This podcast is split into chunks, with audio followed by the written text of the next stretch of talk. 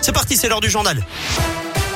Et on le débute ce journal avec les conditions de circulation à Lyon. Ça va ou ça va pas Elles sont fluides hein, actuellement euh, autour de Lyon. Euh, pas de difficulté à vous signaler. D'ailleurs, en parlant transport, ce soir à 18h, c'est la première réunion hein, sur le projet de réaménagement de la rive droite du Rhône. La mairie et la métropole veulent limiter la place de la voiture et donner un maximum d'espace aux piétons, aux vélos et aux transports en commun sur une partie de la presqu'île.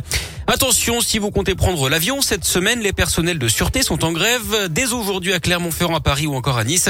Ce sera le cas également à Lyon-Saint-Exupéry jeudi. Nouvelle journée de grève également au TCL avec les chauffeurs de bus qui restent mobilisés pour les salaires et les conditions de travail. Certaines lignes de ramassage scolaire continuent d'être perturbées. La France est en alerte, mais il n'y a pas de confinement prévu ni de près ni de loin. C'est ce que dit Gabriel Attal, le porte-parole du gouvernement ce matin. Le taux d'incidence en France a progressé de quasiment 50% la semaine dernière. Mais pour l'instant, pas d'inquiétude hein, concernant les fêtes de fin d'année, dit-il. Il appelle tout de même les personnes éligibles à aller faire leur troisième injection de vaccin. De son côté, le ministre de la Santé, Olivier Véran, indique qu'on est, je cite, très clairement dans un démarrage de vague. Et puis dans la Loire, le masque est de nouveau obligatoire en extérieur depuis ce matin au moins jusqu'au 7 décembre dans plusieurs lieux qui ne sont pas soumis au pass sanitaire. Ça concerne les marchés, les brocantes, les rassemblements sur la voie publique, aux abords également des centres commerciaux, des établissements scolaires ou encore des lieux de culte. Un immeuble qui menace de s'effondrer dans le premier arrondissement de Lyon. Peu avant 19h hier soir, six personnes ont dû être évacuées rue Paul Chenavard. Un expert doit maintenant passer pour évaluer l'état exact du bâtiment. La piste d'une vengeance amoureuse autour de l'agression de Kera Amraoui. La footballeuse aurait utilisé un téléphone avec une puce au nom de l'ancien joueur de l'OL, Eric Abidal. Les enquêteurs veulent savoir pourquoi. Trois policiers en civil agressés à Villeurbanne. Ils ont été insultés par un couple vendredi midi à la sortie d'un fast-food. Les policiers ont reçu des coups de pied et de poing. Le couple sera jugé le 30 décembre prochain.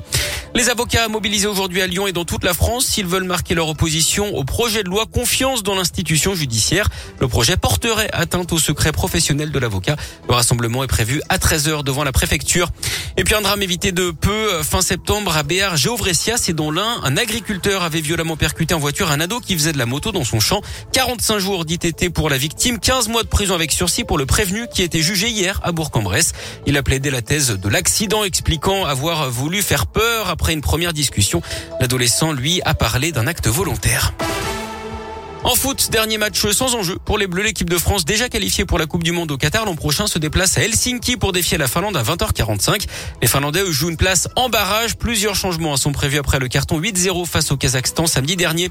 Et puis un mot basket également après la victoire face à Bourg-en-Bresse avant-hier en championnat. L'Asvel enchaîne avec trois nouveaux chocs à l'Astrobal. Ce soir face au Real Madrid à 20h en Euroleague, face au FC Barcelone vendredi, puis face au leader du championnat, du championnat Boulogne-le-Valois dimanche.